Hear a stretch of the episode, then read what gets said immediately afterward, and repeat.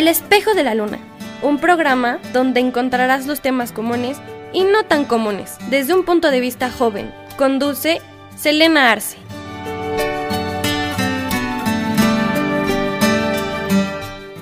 A todos, bienvenidos de nuevo al Espejo de la Luna. Hace mucho que no me sentaba aquí a grabar un bonito podcast con ustedes, entre las colaboraciones y entre el podcast que encontré y así. Pues ha pasado mucho tiempo, pero ya estoy feliz de poder estar aquí grabando con ustedes. Bueno, el día de hoy vamos a hablar acerca de un tema que, como siempre, ha estado en mi cabeza durante mucho tiempo y ese gran tema es los obstáculos. Pero pues hay que ser un poco más específico en este tema porque pues obviamente uno piensa en muchas cosas con los obstáculos, ¿no? Serían entonces los obstáculos que mi generación, generaciones aledañas, dícese la generación Z, tiene para pues seguir adelante, conseguir sus sueños, etcétera, etcétera.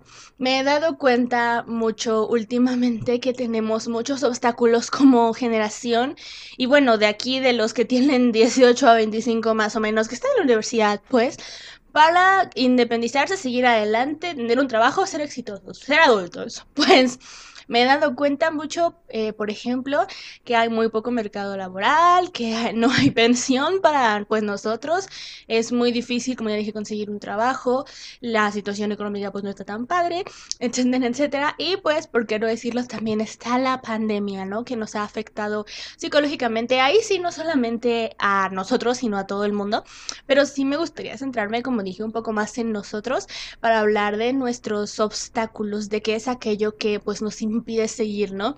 Más que nada quiero hablar acerca de cómo actuamos nosotros frente a ellos, cuál es la razón, porque bueno, como siempre he dicho, para cada quien es diferente, los obstáculos que a mí se me pueden presentar pueden ser diferentes para los que se le presenten a esta persona que esté escuchando el podcast y cosas así. En primera porque pues tenemos un contexto diferente, ¿no? Puede que no estudien la misma carrera que yo, puede que no vivan en el mismo lugar que yo, puede que tengan mejor situación económica que yo, etcétera, etcétera. Es como muy fácil de entender esa situación, ¿no?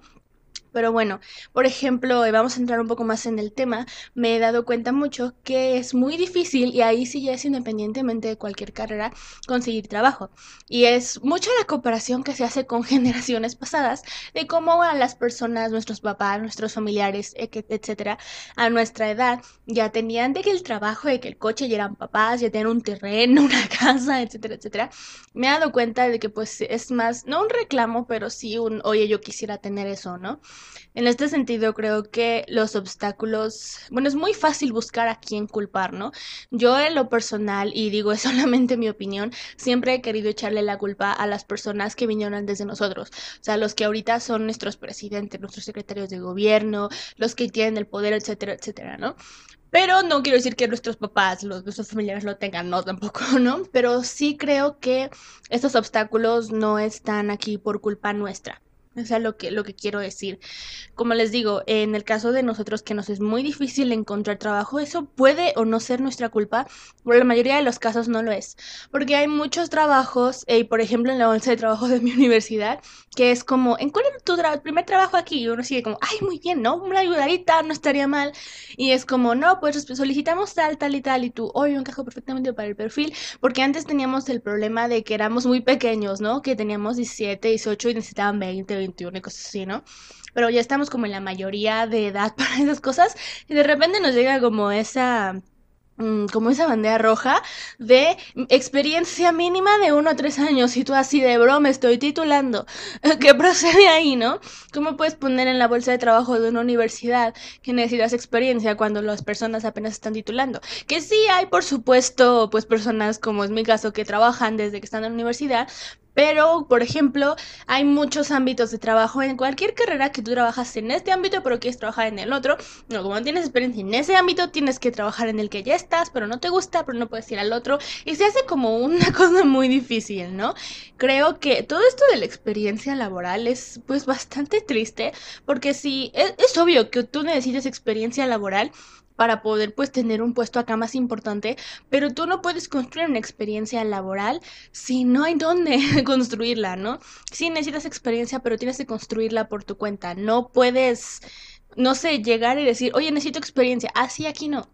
Y es un poco difícil porque está todo tipo de trabajo, ¿no? Las prácticas, los proyectos propios, los becarios, etcétera, etcétera, pero muchos de ellos no son pagados. Entonces, hay muchas personas, y yo me incluyo, que dicen que para esto de las los becarios, las pasantías, etcétera, etcétera, trabajar ya gratis por amor al arte, pues, el momento ideal es en la universidad. Y yo siempre he pensado eso, pero luego viene la situación en la que necesitas un trabajo y no tienes experiencia y te quedas como, lo debí haber hecho eso. Es un ejemplo nada más, ¿no? Si es igual que, por ejemplo, con todo esto de la pandemia, se nos espera mucho que vayamos bien en las clases en línea, que nos vaya bien, que tengamos buenas calificaciones. Se espera eso tanto de nosotros como que los maestros enseñen bien. Pero también están como, sí, sí, sí, entendemos por supuesto que estamos en una pandemia mundial, que es un poco difícil, pero necesitamos que vayas bien. Y eso va para los dos lados, ¿no? Ahora hay alumnos y hay maestros a los dos lados que no comprenden bien. Y creo que nosotros como tal, personas en general, no hemos llegado a comprender la magnitud de esta pandemia en el sentido de los efectos que está teniendo. Y no solamente en los estudiantes y en los profesores, ¿no? Sino en los trabajadores, las personas que se quedaron sin empleo, etcétera, etcétera. Apenas estamos como midiendo el impacto que va a tener para nosotros todo esto. Porque muchos pensábamos, y me vuelvo a incluir, que para este mes, para noviembre ya todo iba a pasar. Que para agosto ya teníamos que estar todo bien, que ya se iban a bajar los casos, luego que para octubre, para diciembre, y ahora pues la verdad no sabemos cuándo, ¿no? Hay muchas personas que dicen como, sí, para abril, mayo, tal vez diciembre el próximo año, ¿no? Que decían que hasta 2022 vamos a tener nuestra vida normal, pero no sé, se queda como, eh, como que ya no crees, ¿no? Ya perdiste la esperanza. Creo que apenas hasta ahorita estamos dándonos cuenta del impacto que va a tener la pandemia en nosotros, entonces como que no sabemos bien qué hacer, ¿no? Y es muy raro porque justamente esos obstáculos psicológicos que ahí sí es nuestra culpa porque nosotros nos lo ponemos inconscientemente, y eso no quiere decir que esté mal, quiero aclarar, pero de una u otra forma son obstáculos porque es como si necesitas estar en la clase en línea, todo bien, y lo haces bien y en algún punto tienes como todas las ganas y todo, pero por supuesto llega el momento en el que te cansas, porque es algo que me han dicho mucho, el ser humano está hecho para socializar.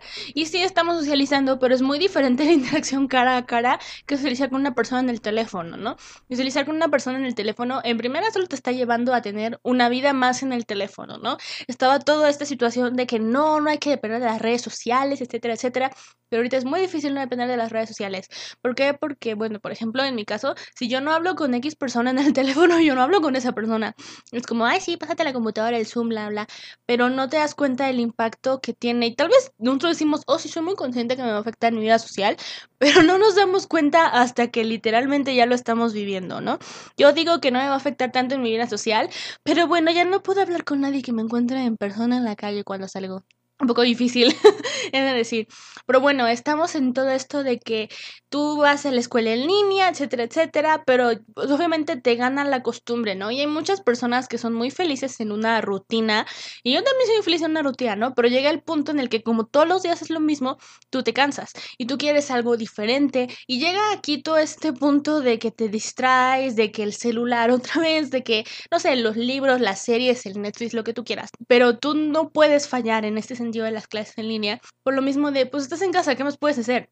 Y es lo que yo también he llegado a decir, o sea, estamos en casa, no tengo nada más que hacer, porque no tengo motivación para entrar a mis clases en línea, para hacer mi tarea, etcétera, etcétera. Son esos pequeños obstáculos psicológicos que nosotros mismos nos ponemos como, no sé, yo creo que será, no soy psicóloga, quiero decir, pero como una especie de reacción de escudo a todo lo que está pasando, porque si tú sigues como esa rutina y ya no piensas en nada, yo siento en lo personal que se te haría una mente muy cuadrada. Se podría decir entonces que no sería como un obstáculo, sino que sería como un mecanismo de defensa, pero aún así está como muy complicado, ¿no? Bueno, no tenía mucho que ver este gran eh, obstáculo, pero sí quería mencionarlo. Pero bueno, regresando a lo que yo les quería decir acerca de, por ejemplo, lo laboral, están también los obstáculos de cuando tú quieres ser algo de las artes, que esto ya es un poco más difícil porque sigue mucho ese estereotipo de que si tú quieres dedicarte a las artes te vas a morir de hambre, porque es muy difícil conseguir el apoyo de alguien, porque no todos son buenas personas como Guillermo del Toro y cosas así que te van a dar dinero, y tienes que empezar desde abajo. Y es lo mismo cuando empiezas con un, un nuevo negocio, que tienes que empezar desde abajo porque nadie te va a ayudar. A lo que voy es que estamos solos en eso y esos son los obstáculos que la sociedad misma nos pone y no nos damos cuenta y no nos lo quitan. Y es lo mismo con otras cosas, no solamente en lo laboral, ¿no? No tenemos el apoyo, por ejemplo, en el caso de las mujeres para cambiar lo que está pasando en este momento. Los obstáculos que tenemos, que son mucho en sentido de la ideología, toda esta ideología del machismo, son justamente los obstáculos que la sociedad ha puesto ahí por la sociedad machista. Y justamente, y no quiero meterme mucho en este tema, y aclaro que solo es mi opinión, justamente este tipo de obstáculos es muy difícil superarlos y sí se están superando poco a poco y eso está bastante bien, pero al fin y al cabo es un obstáculo, ¿no? Y es un obstáculo tan grande que a veces cuando vas avanzando parece que no avanzaste nada. Por más que lleves pequeños logros, necesitas lograr un logro tan grande para quitar determinado obstáculo, pero no puedes hacer un logro tan grande si no haces logros pequeños.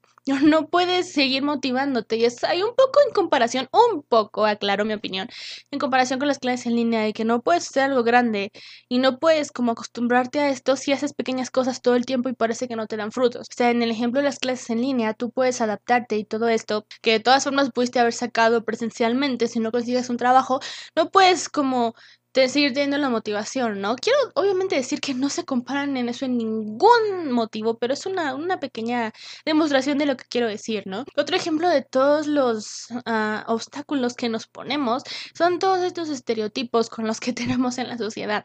Yo estaba viendo justamente eso en mi clase de inglés, todos los estereotipos que tenemos que nosotros mismos ya traemos, ¿no?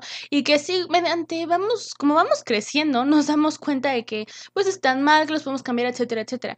Pero en algún de nuestra infancia, si no es que la mayoría, nosotros tuvimos todos estos obstáculos. Nosotros tuvimos eh, esos obstáculos en los que, no sé, por ejemplo, pensábamos que no podíamos ser amigos de tal persona por, no sé, su color de piel, su orientación sexual, no sé, es un ejemplo. Son obstáculos que en sí nos van construyendo, que suena muy feo, pero que son parte de nosotros por la sociedad en la que nacimos. Y es justamente lo que les decía que la sociedad nos pone justamente estos obstáculos. Y hablo especialmente de mi generación, porque yo no sé cómo lo está viviendo, no sé, la generación de tres años más grande que nosotros, la generación Z, ¿no? No sé cómo lo está viviendo la generación Y, la generación X, la generación alfa, no sé, la que sigue después de nosotros, ¿no? Lo digo justamente por experiencia propia, ¿no? Este gran obstáculo del coronavirus, pero este coronavirus muchas personas dicen que se creó como un estate quieto a los humanos de parte de la Tierra. Y pongamos, por ejemplo, justamente el calentamiento global y todo. Muchas organizaciones y muchas personas quieren como detener todo esto y hay muchas personas que queremos detener eso. ¿Cuál es el obstáculo, entre comillas? Que pues no tienen todo el apoyo que las las organizaciones o las personas deberían de tener. Que más que muchas personas siguen siendo de mente cerrada y que no, el calentamiento global no existe, por ejemplo, ¿no? También está todo esto de, bueno, y sí, pero ¿quién es el culpable del calentamiento global? Nosotros. Teóricamente es un obstáculo que nosotros mismos nos pusimos, pero por ejemplo, al menos, tal vez yo ayudé en esto pero era porque no me había dado cuenta, por lo mismo de que yo traía como este obstáculo desde el inicio de mi vida, ¿no? Y es justamente lo mismo con las pensiones, o sea, nosotros no tenemos la culpa de no tener pensiones, pero venimos, eh, este es un obstáculo que nos puso la sociedad, pero nosotros nacimos en esa sociedad y es por culpa de otras generaciones que los tenemos. A lo que voy con todo esto de los obstáculos es que son en su mayoría con excepción de los psicológicos que nosotros nos podemos llegar a poner, son cosas que nos ponen a nosotros mismos en la sociedad y que son muy difíciles de quitar. Y es lo mismo con las creencias machistas, las creencias del calentamiento global no existe, las creencias de que no podemos cambiar el mundo, por ejemplo, es algo que he hablado muchísimo en el podcast, que pensamos también, por ejemplo, lo mismo que decía yo el podcast pasado acerca del psicólogo, es un obstáculo que decimos que no, pues es que ya el psicólogo está mal, pero como no vamos creciendo, nos damos cuenta de que no está mal, pero ya es cuando vamos creciendo. Nosotros tenemos como la capacidad de quitarnos algunos, no todos, pero algunos de esos obstáculos, y en su mayoría son como estereotipos, formas de pensar, ideologías no tan intensas como las que les vengo diciendo, pero son cosas con las que venimos. Nosotros venimos predeterminadamente como con esas ideologías, como con esos obstáculos, y eso nos hace sentir mal, ¿no? Y puede llegar a tener consecuencias pues muy fuertes para nosotros mucha presión. Y es justamente, hablo mucho de la presión a los adolescentes y de que la sociedad quiere que se hace determinada cosa, que nosotros nos queremos revelar, pero de una u otra forma seguimos siendo parte de todo esto, ¿no? Queremos quitarnos con esa presión de que tenemos que estar en la universidad para los 18, que no nos podemos casar, pero sí podemos exigir una carrera universitaria y que no debemos tener hijos temprano, pero si lo haces es porque no te cuidaste, porque eres una calenturienta, etcétera, etcétera, que yo no pienso eso, pero, o sea, queremos quitarnos con esos obstáculos, queremos revelarnos y queremos decirlo así, cambiar los obstáculos, lo determinado que viene en el mundo, pero seguimos siendo parte de ellos y es un poco difícil cuando vienes con algo tan arraigado. Otro gran obstáculo que nosotros podemos llegar a tener es justamente el obstáculo de la envidia, ¿no? Y esto o sea, sí tiene que ver con el feminismo, pero voy a hablar de esto más general. Siempre hemos crecido con ese obstáculo de que nosotros envidiamos a las personas que les va bien, envidiamos a las personas que les va mejor que nosotros. Y es mucho todo esto psicológico que dicen de que si le tienes envidia a alguien es porque te gustaría estar en su lugar. Y entonces tú te pones a pensar como sí, pero porque yo no estoy en su lugar, porque no soy tan exitoso como esa persona, porque a mí no me va tan bien como esa persona, etcétera, etcétera, ¿no? Y es justamente toda esa presión de que eres muy duro contigo mismo, que es otro obstáculo que nos da la sociedad. Justamente esto de la envidia y la presión y todo son otro obstáculo porque hay muchas personas que ya aprendieron a que ya no les importe que les valga, por decirlo así, y que ya vivan la vida como vaya viniendo, justamente. Pero hay otras personas que todavía siguen con esto de que hay que ser muy duros con consigo mismos, que cumplir con ciertos requisitos, tal vez no el de tener hijos en la universidad, tal vez no, pero sí con, no sé, poder mantenerse a uno mismo, es un ejemplo, ¿no? De tener un trabajo, de no ser un niño cosas así. Hay personas que, o sea, todavía están como en proceso de construir esto para tirar los obstáculos que nos están dando en la sociedad. Es bastante difícil además identificar los obstáculos que uno está teniendo. Tiene que ver mucho con esta situación de deconstruirse y sigo diciendo es un término feminista, sí, no estoy segura, pero yo lo aprendí ahí, pero sí lo voy a usar nada más para ejemplificar. O sea, cuando tú vienes con todas estas creencias, todos estos obstáculos, tú quieres cambiar para adaptarte tal vez a cierta ideología, tal vez cierta forma de vida. No sé, igual tiene que ver mucho con las personas que son vegetarianas, las personas que son veganas, que tienen, no sé, tal vez una religión diferente incluso. Para eso tienes que como que abandonar las otras creencias anteriores que tenías pero es muy difícil y tú dices, ah, sí, es fácil, pero la verdad es que no lo es. O sea, darte cuenta, por ejemplo, vamos a poner el ejemplo el caso del vegetarianismo, ¿no? Tú dices que ya no vas a comer carne, pero es más fácil decirlo que hacerlo, ¿no? Y o sea, hay personas como, por ejemplo, en mi caso, que yo pienso que cuando una persona es vegetariana solo deja de comer carne roja, pero hay personas que sí piensan que te mereces dejar de comer pollo y pescado. Y uno dice, ah, pues es muy fácil de hacer, pero la verdad es que no lo es, ¿no? En la economía, en lo que nos gusta comer simplemente, en todas esas cosas, es un poco difícil como dejar todo esto para volverse otra cosa, pero es que es por tu bien, bla, bla, bla. Y te acuerdas de las cosas en las que esa, esa ideología te gusta y quieres creer, pero luego estás como, es que es muy difícil. No sé, dentro de 3, 5 años se te sale un pensamiento que ya tenías arreglado porque fue muy difícil dejarlo atrás, es como, no, no, no sirvió de nada no sirvió de nada, porque tenemos como esa presión de que ya lo dejaste ir, ya lo dejaste ir y no puedes volver a recordarlo nunca.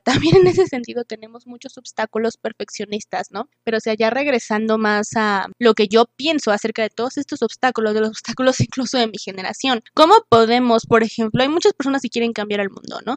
Tienen muchas ideas ya para meterse incluso en la política y todo eso. ¿Cómo puedes tú cambiar esa situación? ¿Cómo puedes tú cambiar el mundo si tienes obstáculos para hacerlo, ¿no? Está desde de que no, de que tienes que ir a una escuela de paga, por ejemplo, porque es mucho, todos estos obstáculos de la diferencia entre una escuela pública y una escuela privada, ¿no? Que supone que tú cuando sales de una escuela privada ya tienes como trabajo y muchos contactos, bla, bla, bla, o si no, simplemente es más fácil conseguir un trabajo en determinado lugar, y en escuela pública no porque tienes que empezar desde abajo, que debería de ser en las dos situaciones, pero poniendo ese ejemplo, ¿no? Pero o sea, justamente en todo esto de la política, por ejemplo, tienes que venir ya de un lugar padre porque tienes que hacer contactos y tienes que conocer a tales personas. Y para empezar a entrar a un, no sé, para empezar siendo senador, por ejemplo, tienes que tener determinadas cosas que a veces tú no tienes y ya está ahí el primer obstáculo y te quedas como, no puede ser. Y o sea, ahí puedes ir escalando, por ejemplo, pero mucho pasa en la en política de México, que digo, es mi opinión de nuevo, que tú quieres entrar, por ejemplo, a un partido, pero como tiene ideología diferente, no te aceptan, pero luego tienes que adaptar su ideología o fingir que la adoptas para que te dejen entrar, para que luego puedas cambiar eso, pero luego se sale el control de las manos y tú ya no sabes exactamente en qué crees, ¿no? O tal vez, no sé, tú ya estás adentro y ya quieres cambiar como esta ideología, pero es muy difícil, o lo haces y medio lo logras, pero como las personas no estuvieron de acuerdo contigo, personas de ese partido, ya valió, y algo malo te va a pasar, ¿no? O sea, estoy escribiendo un poco el ejemplo de Luis Donaldo Colosio, que como entró al partido, pero tenía diferentes ideologías y pues se murió. a eso me refiero, ¿no? O sea, es muy difícil y es un gran obstáculo y creo que es el obstáculo más grande que tenemos, todo esto de salir y de de dar tus ideologías diferentes e intentar cambiar el mundo con ellas, ¿no? Y eso lo podemos ver con lo que pasó con Luis Donaldo Colosio en la política, lo podemos ver con todos los periodistas que matan, que buscan decir la verdad, porque la verdad no es una ideología, no, pero quieres quitar esta ideología de que solo puedes reportar las cosas que las personas te dicen, ¿no? O sea, como ser el periodismo que solo se dedica meramente a la verdad, revelándote a esto de que las, los periódicos, los medios le rinden cuentas a todo el mundo menos a la verdad, ¿no? O sea, matan a los periodistas por querer quitarse esa ideología, ¿no? Matan a las personas activistas, matan a las, las feministas, o sea, muchas cosas les pasan a las personas que quieren como saltar esos obstáculos. Pero para empezar, esas personas que ya se sacrificaron y que murieron, tal vez no sacrificaron, pero que mataron justamente, ya estaban superando varios obstáculos porque eran escuchados, ¿no? Creo que un gran obstáculo que tiene nuestra generación es todo esto de ser escuchados, porque es, o sea, sí es muy fácil publicar ahí en Facebook o en Twitter, en cualquier red social, algo, pero es muy difícil que la gente preste atención. ¿Por qué? Porque las redes sociales están llenas de cosas como esta, de personas que quieren dar a conocer su ideología y es muy difícil como resaltar entre los demás. No es una especie de carrera, pero parece una carrera en la que todos queremos saltar los obstáculos, pero no todos lo logran. Y es justamente esto de destacar para poder superarlo, para poder seguir y convertirte, por ejemplo, en el tipo de persona que alguien quisiera matar. Y es lo mismo que la competencia por el trabajo es muy diferente, pero es más o menos lo mismo que va sucediendo, ¿no? Todos los obstáculos que le están poniendo a nuestra generación, incluso cuando lo intentan superar, para otras personas está mal. Es como todo esto de que no hay que ejercer la violencia en las aulas, que, o sea, las denuncias que se están haciendo que están muy bien, que hay personas que dicen, ay, ¿de qué se quejan? Ahí me pagaban en la escuela, ¿no? Por ejemplo, y, o sea, los, se empiezan a burlar de las personas que no aceptan lo que ellos aceptaron, como si quisieran seguir imponiendo su ideología. O sea, las personas, la generación en general, que quiere como intentar quitar todas estas ideologías, superar todos los obstáculos, no solamente con las ideologías, sino también con lo del trabajo, la pensión, poder ser papás cuando tú quieres, ser papás de la forma que tú quieras, amar a quien quieras, simplemente tienen muchos obstáculos para lograr todo eso y aparte los obstáculos de, de superar esos obstáculos. Me refiero a no sé, lo que dicen las personas, las personas que intenten pues desacreditarlos, incluso riesgo de morir, ¿no? Todos estos obstáculos son parte de la generación y o sea, va desde lo que yo les decía, la carrera que tú quieres estudiar, hasta morir por defender tus ideas, ¿no? Es algo es bastante fuerte, he de decir, pero o sea, todo esto justamente tiene mucho que ver con la generación y con los obstáculos y con lo que queremos superar, porque algo que igual justamente ideología, que creo que no sería como tal un obstáculo, pero se podría decir, si lo queremos hablar, de nuestra generación, justamente que queremos superar todos estos obstáculos. Es una ideología que no la consideramos como tal, porque obviamente hay ideologías que no consideramos como obstáculo, como, no sé, el amor, buscar, no sé, ser la libertad, por ejemplo, lo que les decía de la verdad de los reporteros, etcétera, etcétera. Nacimos en nuestra generación y no sé si generaciones que vengan atrás de nosotros, no lo sé, pero yo digo que sí, que nacemos con esa ideología de cambiar el mundo en el sentido de que superemos todos esos obstáculos.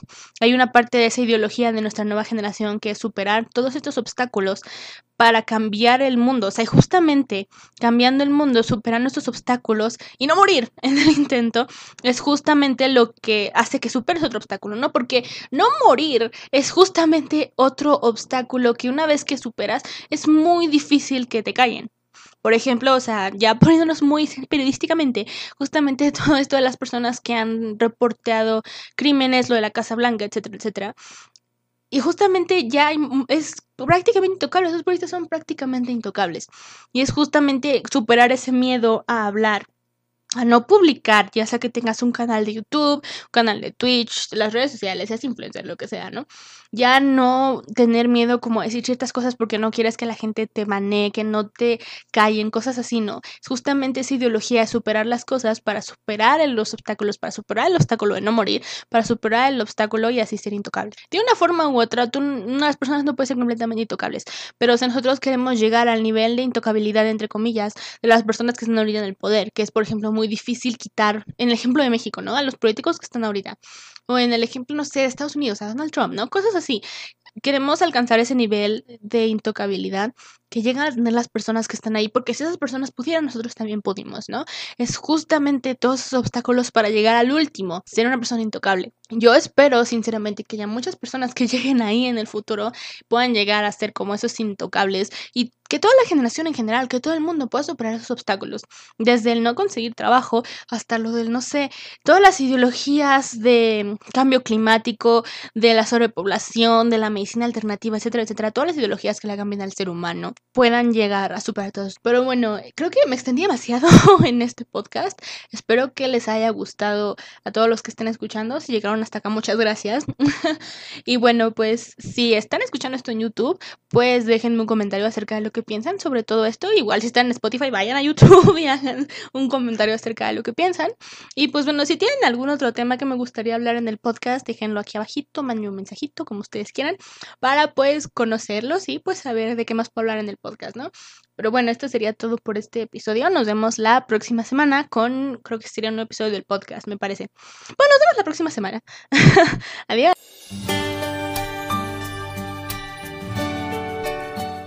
Gracias por acompañarnos en El espejo de la luna. Te esperamos el siguiente episodio. No te lo pierdas.